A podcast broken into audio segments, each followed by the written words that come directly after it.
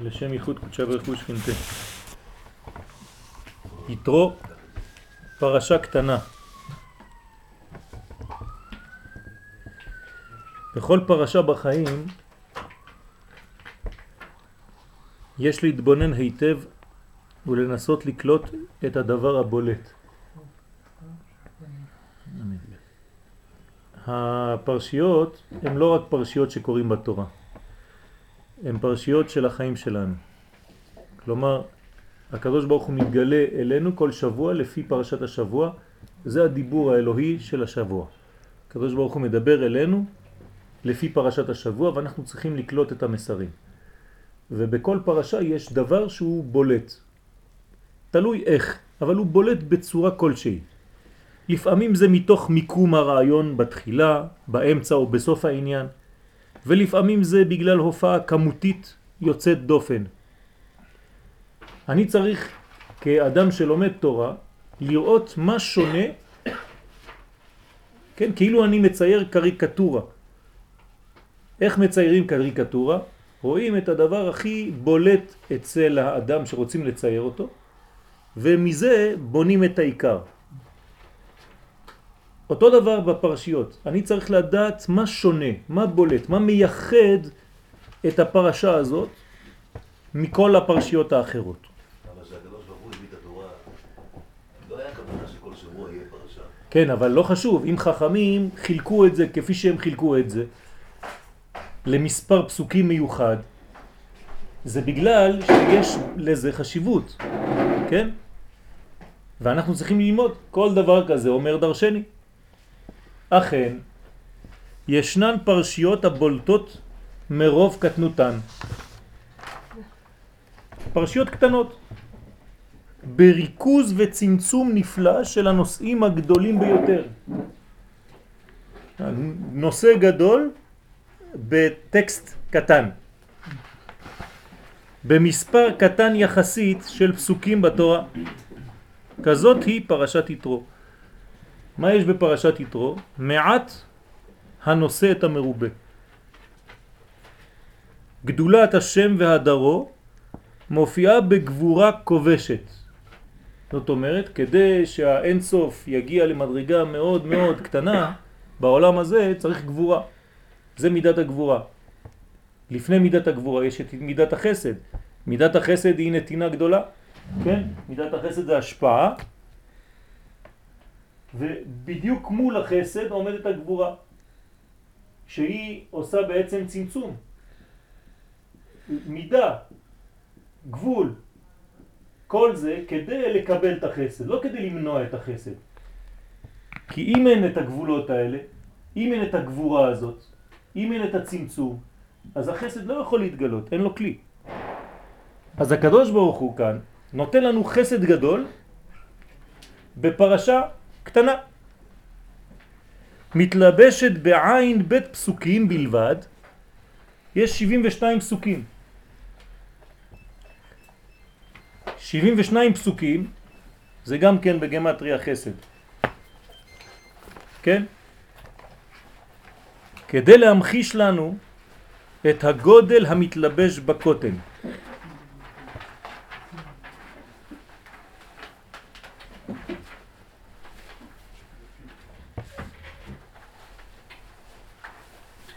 וזה דבר לא, לא פשוט בכלל, שהקדוש ברוך הוא, כן, אין סוף ברוך הוא יודע להתלבש, לתפוס את המקום שמאוד מצומצם כדי להמחיש ולהביא את הדברים הגדולים ביותר. ולא סתם, אנחנו בפרשת יתרו, זה מתן תורה. איך מתן תורה, איך אור החוכמה הגדול הזה, כן, מופיע בעולם הזה בפרשה כל כך קטנה, בצמצום של פסוקים. בספר אורות התורה כתב הרב זצ"ל, נכון לומר יחד עם מה גדלו מעשיך השם, גם כן ברוב השתוממות מה קטנו מעשיך השם. כך אומר הרב קוק זצ"ל. למה?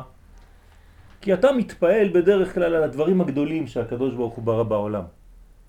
אז הוא אומר פה הרב צריך להסתכל גם על הדברים הקטנים ולהתפעל באותה מידה. איך הגודל הזה נכנס בתוך הדברים המאוד פשוטים של העולם הזה. הפלא שבדברים הגדולים של הבריאה צריך להופיע גם בפלא של עומק היצירה בקטנותה. לא פחות מזה. בפרטים הקטנים ביותר של החיים. גם שם אתה צריך להגיד מה קטנו מעשיך השם.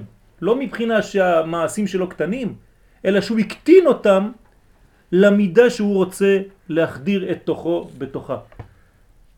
זה נקרא צמצום, זה נקרא גבורה. דרך אגב, אם נשאל באיזה ספירה, מאיזה כוח התורה ניתנה לעולם הזה, לעם ישראל בהר סיני, איזה, איזה ספירה מתוך עשר ספירות הייתם בוחרים? גבורה. גבורה. וחכמים אומרים לנו, תורה מפי הגבורה שמענו. למה התורה שמענו מפי הגבורה? אם תשאל כל אחד ברחוב יגיד לך, מה התורה זה חסד, הקדוש ברוך הוא נותן לנו אורות גדולים. לא, חכמים אומרים מפי הגבורה שמענו. למה? כי בדיוק מה שכתבנו פה, אם אין צמצום, שזה גבורה, אם אין מידות, אם אין גבולות, אתה לא יכול לשמוע שום דבר. אתה לא יכול לשמוע את התורה בלי כלים שמתאימים לקבלה הזאת. אז איך אתה שומע תורה? דווקא דרך הגבורה. מה זה הגבורה? כוח? אז מה, מה זה הגבורה? שאלה טובה. אז יש לנו במסכת אבות, איזה הוא גיבור? הכובש. מה זה כובש? הטבע של הקדוש ברוך הוא, אם נוכל לדבר בצורה כזאת, זה מה? זה אין סוף, זה התפשטות, זה פשוט, אין סוף מתפשט, אור מתפשט בלי סוף. ההפך מזה, מה זה? כבישה. כלומר, איזה הוא גיבור? מי זה הגיבור? גיבור העולם? זה הקדוש ברוך הוא. למה? כי את האין סוף הוא כבש כדי להלביש את זה במילים ואותיות בתורה ובחיים שיש פה, מחיה כל נמלה, כל דבר קטן. אז כשאנחנו אומרים איזה הוא גיבור הכובש את יצרו, אנחנו לא רק מחלקים ציונים לאדם, איזה הוא גיבור מי שכבש את היצר שלו, אלא כאן מדובר גם על הקדוש ברוך הוא כביכול. היצר במרכאות של הקדוש ברוך הוא, כן, היצירה שלו היא אינסופית.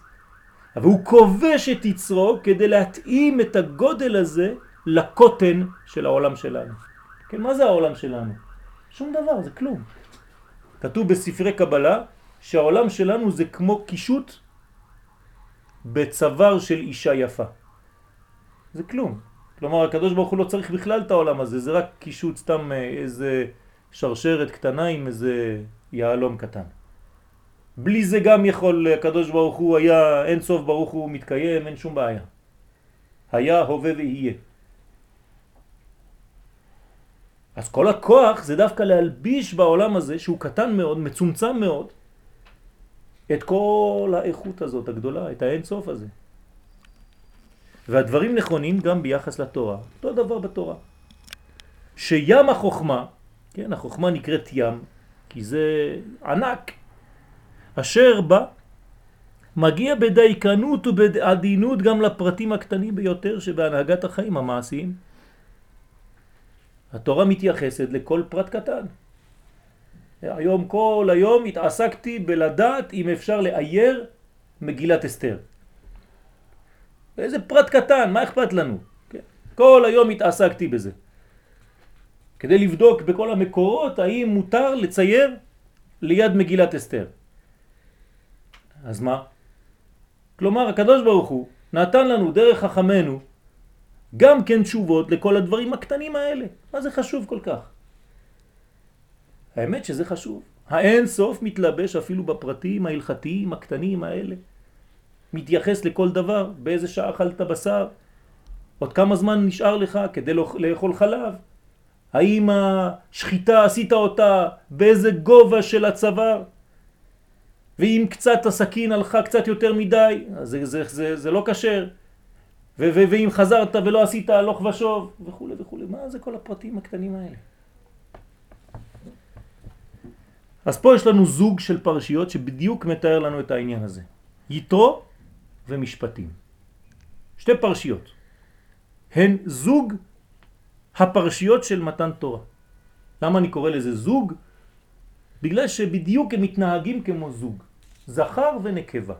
יתרו זה הזכר, שבוע הבא משפטים זה הנקבה. אני לא יודע אם יש קשר לזה, אבל הטוניזאים קוראים לחג הזה חג הזכרים. מעניין. לעומת זה, משפטים יהיה חג הנקבות. מה זה זכר ונקבה? זכר זה פוטנציאל, זה כוח. זה הדברים כשהם עדיין בכוח. מה זה נקבה? זה המימוש. זה האפשרות לגלות את זה בפועל בעולם הזה. מה קורה בפרשת יתרו? מקבלים את התורה, אבל לא מקבלים שום דבר, נכון? מה קיבלנו בפועל בפרשת יתרו, במתן תורה? דיבורים. חזרנו הביתה עם טקסט? לא. קדוש ברוך הוא חילק דפים? לא. יש לנו לוחות? לא. הלכת בבוקר, חזרת בערב, בלי שום דבר. רק אתה זוכר שראית ושמעת וכו' וכו' וכו'. בסדר.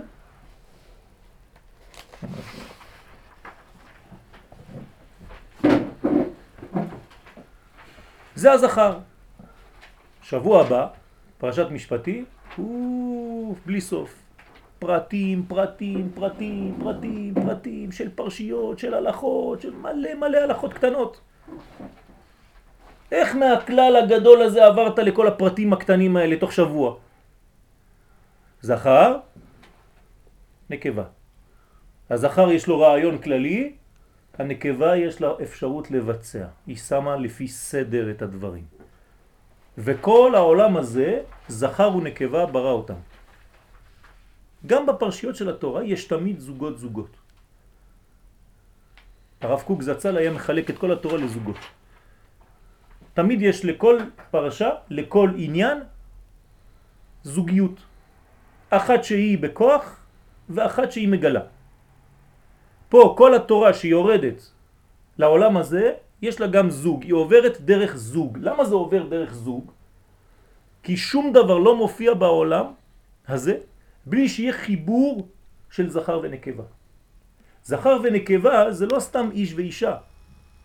כל העולם שלנו זכר ונקבה והחיבור ביניהם כמו אישה שמולידה, שיולדת, ככה החיבור בין שתי פרשיות מוציא לפועל, מוליד רעיון חדש.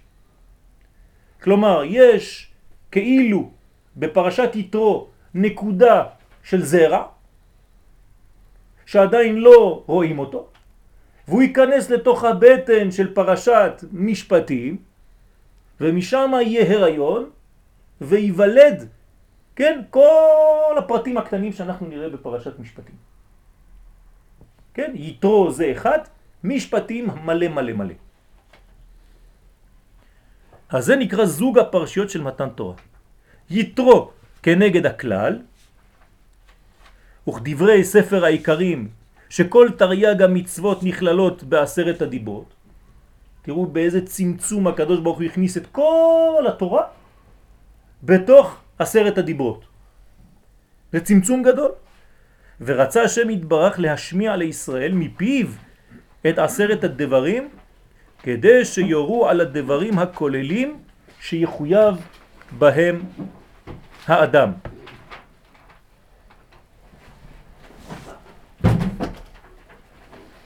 לעומתה, בפרשת משפטים מתפרטת השמש הגדולה. כן, קראתי לפרשת יתרו השמש הגדולה, כי זה גילוי גדול מאוד, אבל היא צריכה להתפרט. איך השמש מתפרטת? דרך הקרניים שלה. כלומר, כל מה שתראה בקרניים זה לא דבר שקיים בפני עצמו, זה רק בגלל שהשמש מקרינה. תוריד את השמש, אין קרניים. תוריד את פרשת יתרו, אין משפטים. אז זה השמש הגדולה שמתפרטת במשפטים. השמש הגדולה והכללית שהתגלתה בסיני ומזרימה את אורותיה דרך קרניה הרבות בריבוי מצוות ופרטי פרטים ואלה המשפטים אשר תשים לפניהם. אז יש לנו זוג שבהתחלה יש את הכוח העליון ואחר כך זה מתפרט.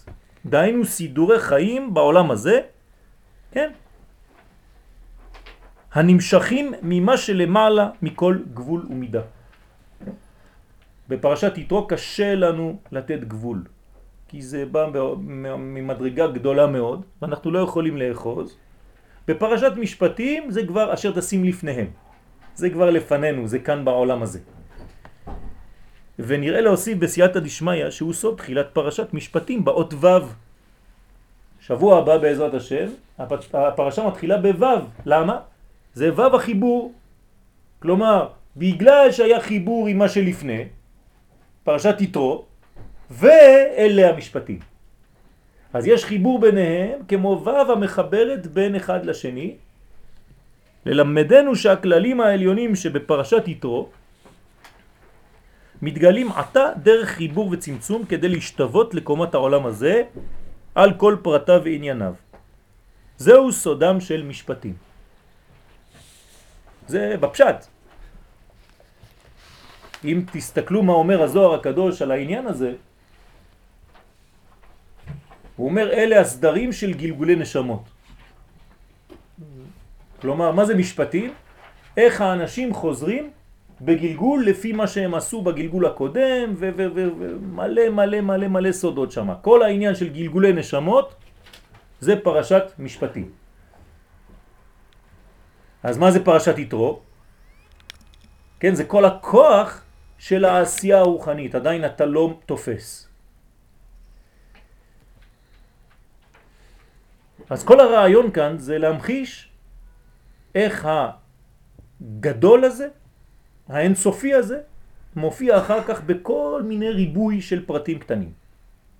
שזה סוד גדול.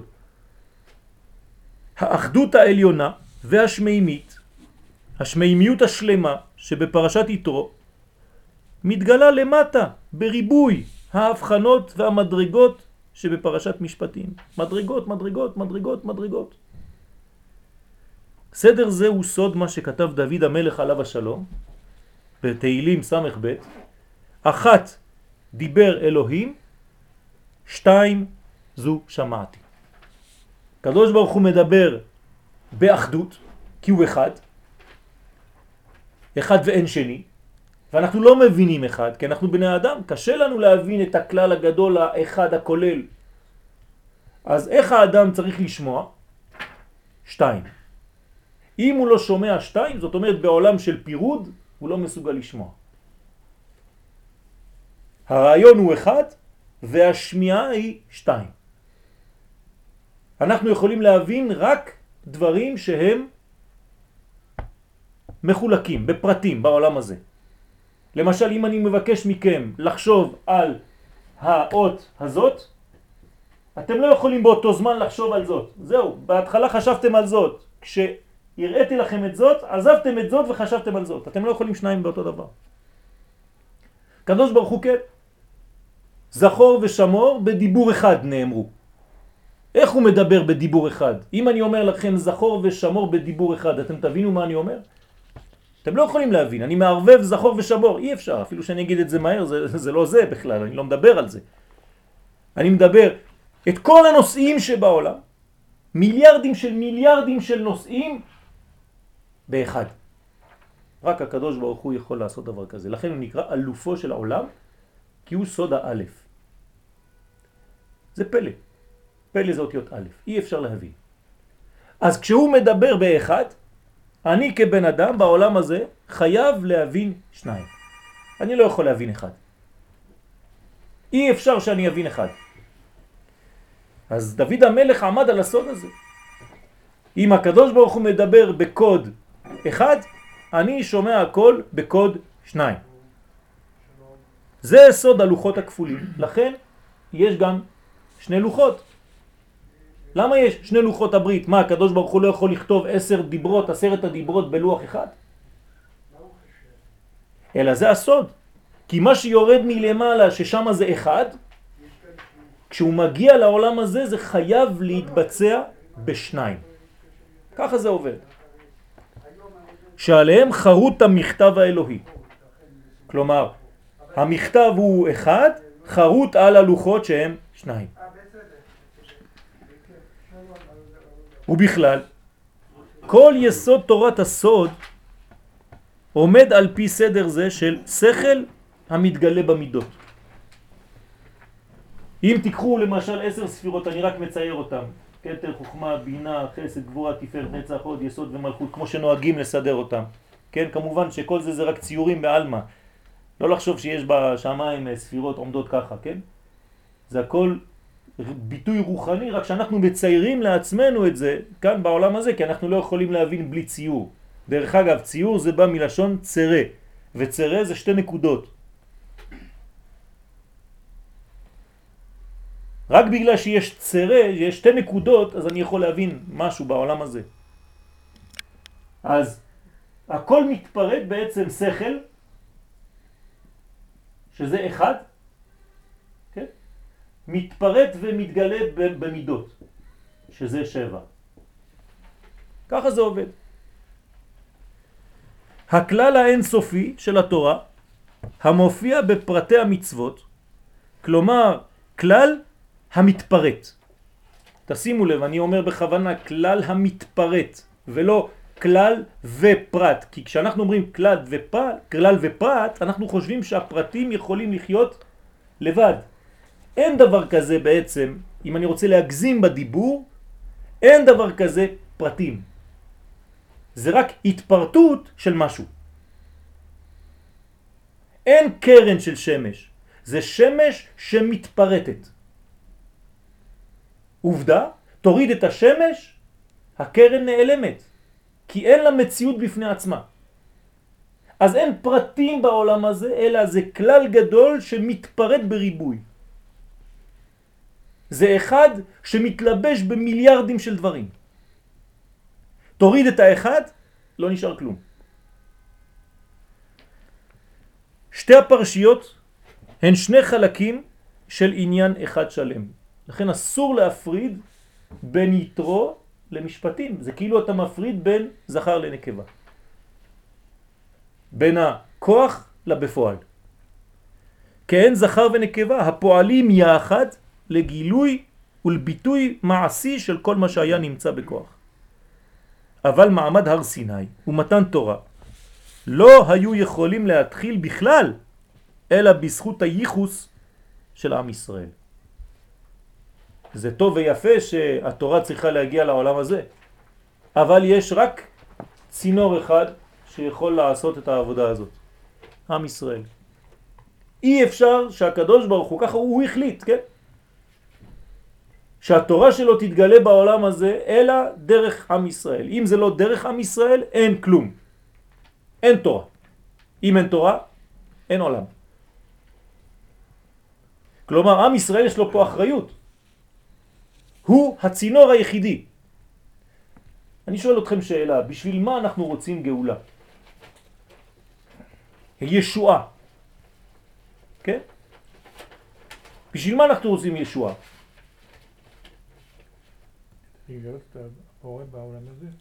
אנחנו קוראים את זה בעמידה כל יום. כי לישועתך קיווינו וציפינו כל היום. למה? למה אנחנו רוצים ישועה? כי תהילתנו אתה. מה זאת אומרת אנחנו רוצים ישועה כי תהילתנו אתה? בגלל שאנחנו רוצים להגיד תהילתך, אז אנחנו רוצים ישועה. לא בשבילנו. הישועה שלי כעם זה רק בשביל דבר אחד, להתחיל לגלות את מה שנבראתי בשבילו. כלומר, עם זו יצרתי לי, תהילתי יספרו. אם אני לא מגלה תהילת השם, אז זה כאילו הישועה שלי זה בשביל עצמי, חז ושלום. זה לא, זה לא גאולה, זה לא זה שאנחנו מבקשים. הושיענו ונבשע כי תהילתנו אתה. בשביל זה אני רוצה, בשביל ש... להגיד תהילתך. אז אם זה לא עובר דרך עם ישראל, הלך, העולם חרב. וכדברי האור החיים הקדוש, עליו השלום, תראה מה אומר, האור החיים על ויקרא, אם אין ישראל, אין תורה. אם אין ישראל, אין תורה, תשימו לב. מה זאת אומרת אין תורה? אין גילוי של תורה. עכשיו, אני לא מתייחס לתורה כשהיא בשורש. למה? זה לא מעניין אותי. מה שמעניין אותי זה מה שמגיע לעולם הזה. עם כל הכבוד של כל הדברים הגדולים, כל עוד והם לא הגיעו לעולם הזה, מבחינתנו הם כאילו לא קיימים. עוד לא גילינו אותם. אז התורה היא יכולה להיות בעולמות העליונים. אבל כל עוד והיא לא הגיעה לעולם הזה, זה כאילו אין תורה. ואומר פה האורח חיים הקדוש, אם אין עם ישראל, אין תורה. למה? אין גילוי של התורה בעולם הזה. ואפשר להמשיך? אם אין גילוי של התורה בעולם הזה, אין גם עולם. כי כל התבנית של העולם זה תורה. אז המעגל סגור. זה גם עובד כאילו, זה עובד לשתי הכיוונים? תכף נראה, תכף נראה כי התייחסתי לזה. שאלה שלך, בדיוק אני מתייחס אליה עוד מעט. לתורה יש כתובת. רק דרך עם ישראל מופיע הקודש בעולם הזה. זהו. ככה אומר הרב באורות התורה א'. השם יורד על הר סיני, כן?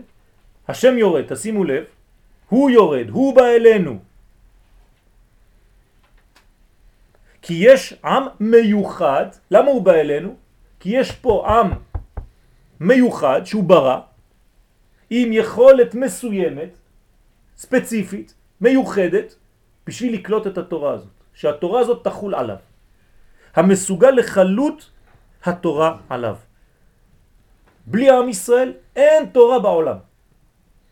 הנביא ישעיה מבטא זאת באופן ברור, כן, מה שאמרנו, עם זו יצרתי לי, תהילתי יספרו.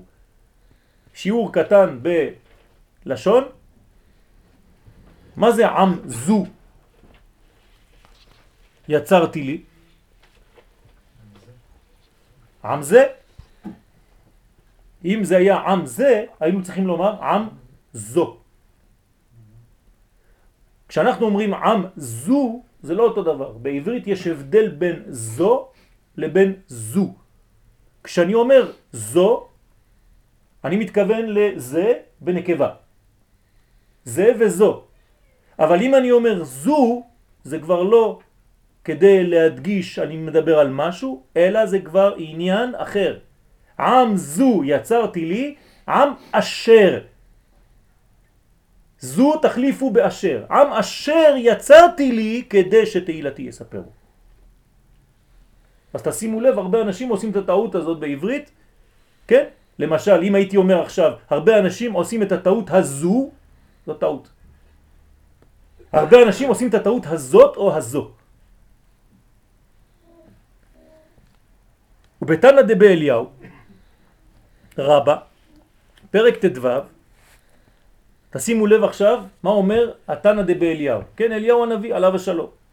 אמר אליהו, פעם אחת הייתי עובר ממקום למקום, בא לפניי אדם אחד, והיה שואלני בדברי תורה.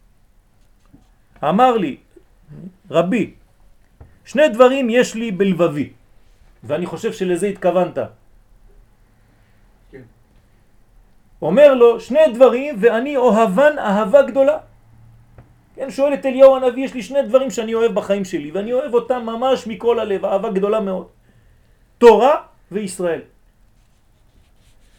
אבל איני יודע איזה מהן קודם. מי קודם למי? תורה או ישראל?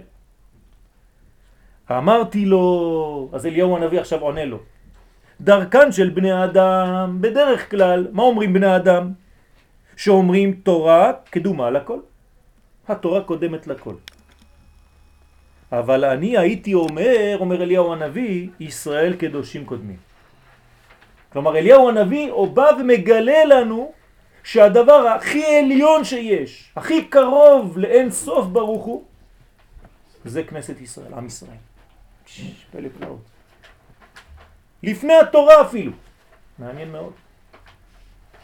על איזה קדימות מדובר פה? מה? קדימות, קדימות היסטורית, על קדימות חשיבות? בוודאי, אנחנו לא מדברים על לפני ואחרי, כן? כש, כש, כשאנחנו תמיד ב, בלימודים אומרים, למשל, שבהתחלה הקדוש ברוך הוא ברא את העולם במידת הדין. ראה שאין העולם יכול להתקיים, בא ושיתף מידת הרחמים. לדעתך זה זמן? אם זה זמן, אז הקדוש ברוך הוא התבלבל. חז ושלום. בהתחלה הוא חשב שזה יעבוד ככה, הוא ראה שזה לא עובד, עשה תיקונים. חז ושלום, אי אפשר לדבר ככה על הקדוש ברוך הוא. אז אנחנו חייבים לומר שזה סיבה ומסובב. כלומר, בהתחלה, בשורשים, העולם צריך להיות באמת על מידת הדין. אבל בגלל שהעולם פה למטה בעולם שלנו לא יכול להתקיים ככה, אז פה למטה, רק למטה, יש שיתוף. אבל כמה שאתה מתקרב יותר לשורש, מורידים את השיתוף הזה, חוזרים למידת הדין. זה מה שזה אומר. אז זה לא לפני ואחרי. אז אותו דבר, אותו דבר פה, מה חשוב? מה בשביל מה? האם התורה היא בשביל ישראל, או ישראל קודמים לתורה? כשמדברים על ישראל שקדמו לתורה, הכוונה לישראל החי. מה זה ישראל החי? אני לא מדבר על אנשים, בני ישראל, לא. אני מתכוון כלומר נשמת ישראל, ואין הכוונה על אוסף פרטיה. הנשמה שהקדוש ברוך הוא ברא, שנקראת נשמה של ישראל, נשמת ישראל, היא, היא זו שקודמת לתורה. פה היה יכולים להגיד זו גם. היא אשר, קודמת לתורה. אשר על כן, גם ישראל והתורה הם שני צדדים של דבר אחד. גם פה אי אפשר להפריד ביניהם. כמו שאנו אומרים בברכות התורה, אשר בחר בנו מכל העמים ונתן לנו את תורתו. צורת התורה מותאמת לצורתם של ישראל. כלומר, הקדוש ברוך הוא התאים את התורה לעם ישראל. זאת אומרת שמי קדם למי? ישראל. ואז מתאימים לו משהו, כן, לפי מה שהוא צריך לגלות כאן, בעולם הזה. דהיינו, למהותם הפנימית והיסודית של עם ישראל, הקדוש ברוך הוא עשה תורה שהיא מתאימה להם בדיוק.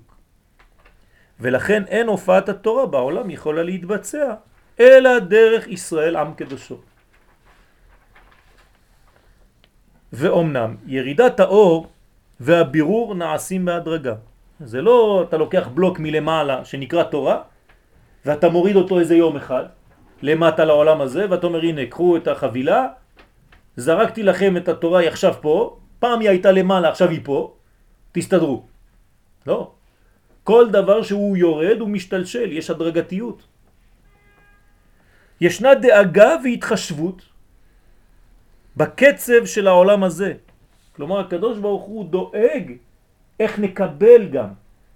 לא שהוא זורק לנו, זה לא איזה שיעור באוניברסיטה שהמורה בא, המרצה, נותן שיעור, אפילו אם יש רק מכשירים מול העיניים, לא אכפת לו, הוא נותן את השיעור שלו, יש לו שיעור מחמש עד שש, בורח. הוא לא יודע מה עושים הילדים, התלמידים, האנשים, לא יודע מה, כן? יכול אחד לספר בדיחות במשך שעה וחצי, הוא לא אכפת לו. הוא נותן את השיעור שלו, הוא משלמים לו בשביל השיעור. הקדוש ברוך הוא לא ככה. כשהוא נותן שיעור, כן, התורה זה שיעור, זה מידה, זה גבול, אפשר להוסיף פה שיעור, זה אותו דבר. שיעורים זה מידות. כשהקדוש ברוך הוא נותן שיעור, הוא גם דואג איך יקבלו את השיעור הזה. כלומר, הוא דואג לכלי, שהכלי יהיה מוכן לקבל את זה. אז הוא עושה את זה בקצב העולם הזה. והאור האלוהי מצטמצם בהתאם לכלים שלו, של העולם הזה. הוא הרמז בדברי חז"ל במסכת ברכות ל"א, דיברה תורה בלשון בני אדם. למה דיברה תורה בלשון בני אדם? כי היא דואגת לבני אדם. זה בשבילנו. אז אם זה בשבילנו, אז היא צריכה לדבר לשון שאני מבין. אם התורה מדברת לשון שאני לא מבין, אז, אז אני בורח, חז ושלום. אז התורה דואגת לדבר לשון שאני מבין. ככה הרב, כן, בזעיר אנפין, צריך לדבר בלשון שהתלמידים מבינים.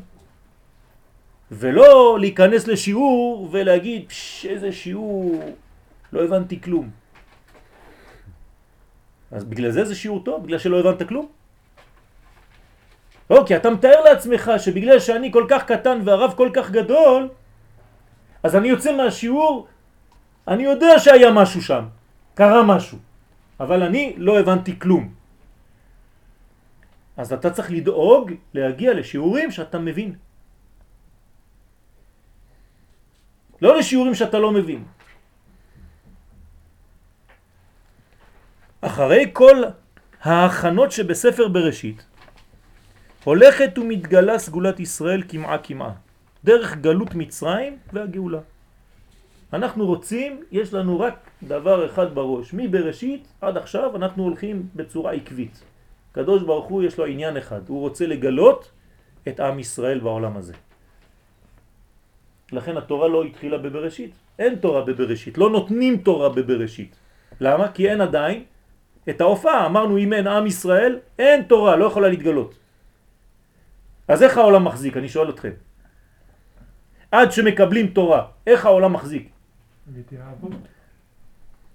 בחסד עליון. רק חסד. הקדוש ברוך הוא מחזיק את העולם, אבל זה הכל בחסד עליון. זאת אומרת, זה עדיין בכלל לא סופי. שום דבר לא, החלה, לא, לא מוחלט פה. מחכים. למה מחכים? שיבוא עם ישראל. אז עם ישראל לא מופיע מיד. הוא מופיע לאט לאט, קודם כל דרך האבות, לאט לאט לאט עובר, עובר, עובר, נכנס למצרים, מצרים מתפתח, מתפתח ויוצא ממצרים. אבל יש תורות כבר עם כן. האבות. זה לא, לא, לא מדברים על, על, אתה מדבר על, על מה כשאתה מדבר על תורה, על מה אתה מדבר. יש תורת חיים בזמן הזה. בסדר, אבל מה זה אומר? יש תורה. ציווי תורה, קיבלו תורה? לא. לא קיבלו תורה, זהו. אתה יכול לעשות דברים בגלל שאתה מרגיש, ואתה יכול לעשות דברים בגלל שאתה מצווה. גדול המצווה ועושה, מי שאינו מצווה ועושה. הכל טוב ויפה, תעשה מה שאתה חושב. אתה מרגיש, יש לך נשמה גדולה, אתה יודע מה קורה בעולמות העליונים, קוראים לך אברהם אבינו, בסדר גמור. אבל התורה עדיין לא הגיעה לעולם הזה. אבל הגיע אצלם, היה שירה של שם ועבר, והיו עושים... לא חשוב, אין מתן תורה, אין מתן תורה. לא. יפה מאוד, אבל זה לא תורה עדיין, זה לא, זה לא תורה. תורה לא יכולה להתגלות בעולם על ידי פרטים. צריך עם ישראל. אין מעמד הר סיני פרטי. צריך עם. יש אנשים גדולים פרטיים, יפה, בסדר, הם קולטים. יש להם אנרגיה כל כך חזקה, אנטנות חזקות, שהם יודעים אפילו מה הולך להיות עוד מעט. אבל זה עדיין לא הם שמושכים את הצינור לעולם הזה. צריך עם. והבחינה, לא הייתה איזושהי בחינה, לא של עם, אבל בחינה של משהו. כן. התהוות של עם. כלומר, למה גם אברהם קולט? בגלל שבתוכו יש כבר את עם ישראל, רק שהוא עוד לא יצא. לאט לאט העם מתחיל להיבנות. לכן רק אדם כזה יכול לקלוט. בזכות מי? העם ישראל שעדיין בתוכו ולא יצא. כלומר האנטנה שלו שאמרתי מקודם שהיא חזקה, מה זה האנטנה הזאת? זה עם ישראל שבפנים. והחסד העליון שלו גם. היה החסד העליון של אברהם. בוודאי, אבל מה זה החסד הזה? זה רק התהוות של עם ישראל. בירור. לאט לאט יוצא עם ישראל. דרך גלות מצרים והגאולה, מתן תורה, ואחר כך השראת השכינה בישראל, כן, ושכנתי בתוכם, המשכן, ובהמשך דרך המדבר והכניסה לארץ. כלומר, עם ישראל נבנה לאט לאט, תוך כדי הליכה התקדמות. נצח ישראל מופיע דרך התלבשותו בשלוש מדרגות אלו, שהן בעצם עניין אחד. יציאת מצרים, כלומר שם ממש עם ישראל רואים אותו. הנה עם יצא ממצרים, כן, ככה אומר בלעם, בלק. מתן תורה זה שלב ב', כלומר בגלל שיש עם עכשיו יש מתן תורה, אפשר לתת תורה, יש כתובת, זה עם ישראל. דבר שלישי, ושכנתי בתוכם, זה החיבור. זה שכינה בתוכם. כלומר חיבור של שניהם. העניין האלוהי מופיע בהדרגה, דרך התפתחות והשתלשלות. הקדוש ברוך הוא משרה שכינתו בישראל מן הכלל אל הפרטים.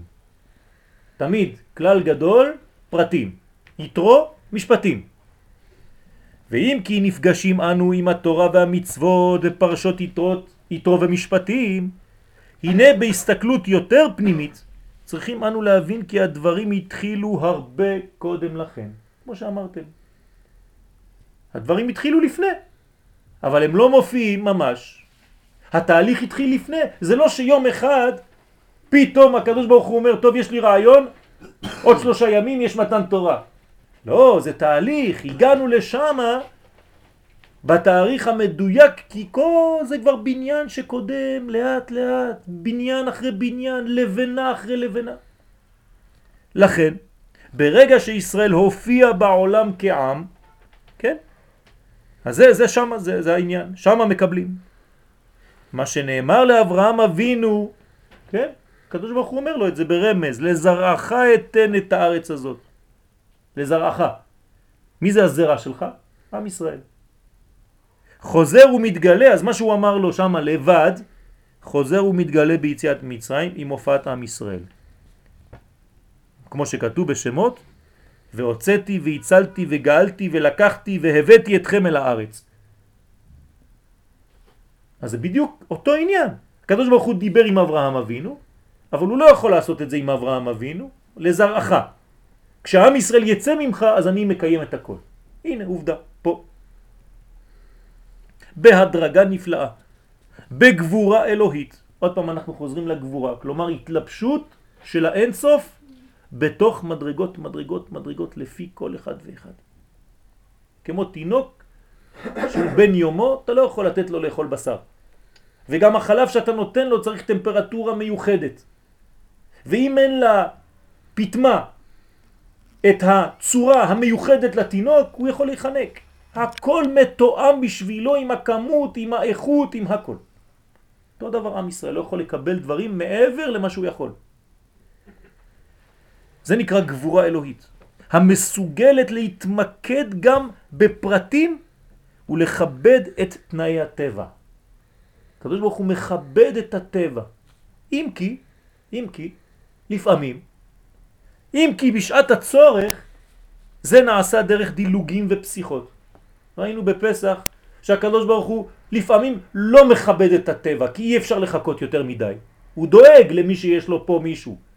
יש לו עם, הוא צריך לדאוג לו. זה לא רובוט שיש לי תנאים, אני החלטתי ככה. לא, אתה לפי המציאות. אתה צריך לראות מה קורה פה.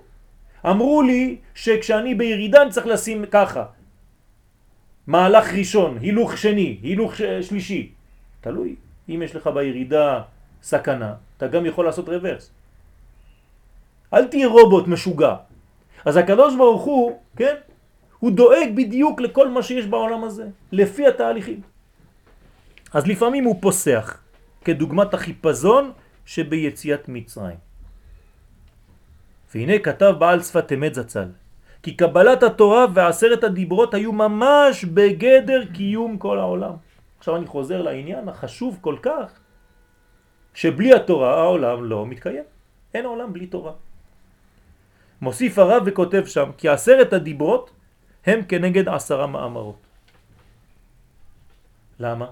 למה הוא עושה השוואה בין עשרת הדיברות לבין עשרה מאמרות שנברא בהם העולם? למה?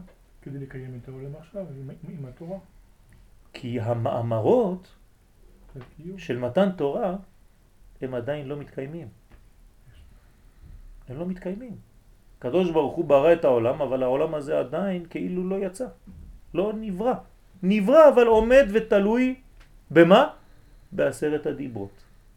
כל עוד ואין עשרת הדיברות, עשרת המאמרות בכלל לא מתקיימים. בוא נגיד את זה בצורה אחרת. מאמר זה ביני לבין עצמי. נכון? אמרתי. לא היית לידי, אמרתי. אבל אם אני מדבר, אני מדבר אליך. זה משהו אחר. אז יש הבדל גדול בין דיברות לבין מאמרות. כשהקדוש ברוך הוא אמר והיה העולם, הוא היה לבד. אבל כשהקדוש ברוך הוא נותן את עשרת הדיברות, הוא מדבר עכשיו עם מישהו, עם עם ישראל. אז כל עוד והמאמר לא הופך להיות דיבור, אז אין קיום. כלומר, מאמר זה דבר פנימי, דיבור זה יציאה. מאיפה אנחנו יודעים? בשורש של המילה בר. בר זה בחוץ בעברית. דה בר. דבר שיוצא בר, החוצה. מאמר זה בפנים. המאמר זה גם כן לשון, נגיד, אמרות הבגד, נגיד, זה כמו מילה, זה דבר שנחתך, אז הוא גם חייב לצאת. לא. לא, זה עדיין לא יוצא. המאמר, כן, יש בו שלושה שלבים. כלומר, בגלל שהוא פנימי כל כך, אז הוא כולל את הכל.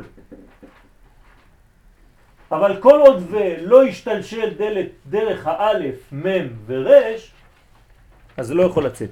אתה צודק שיש יש לו את הכל, אבל כשאתה מסתכל עליו בזכוכית מגדלת, כן, יש זכוכית מגדלת רק על זה, אז אתה צריך להבין שפה מתחיל בנקודה שהיא שורשית מאוד, שנקראת אור. מתחיל באלף. אחרי זה זה עובר לשלב ב' שנקרא מים. כל דבר שבהתחלה הוא פוטנציאל הוא כמו אור, הוא חייב לעבור דרך מים, כמו טיפת זרע. הכל מתחיל במים, גם העולם הזה.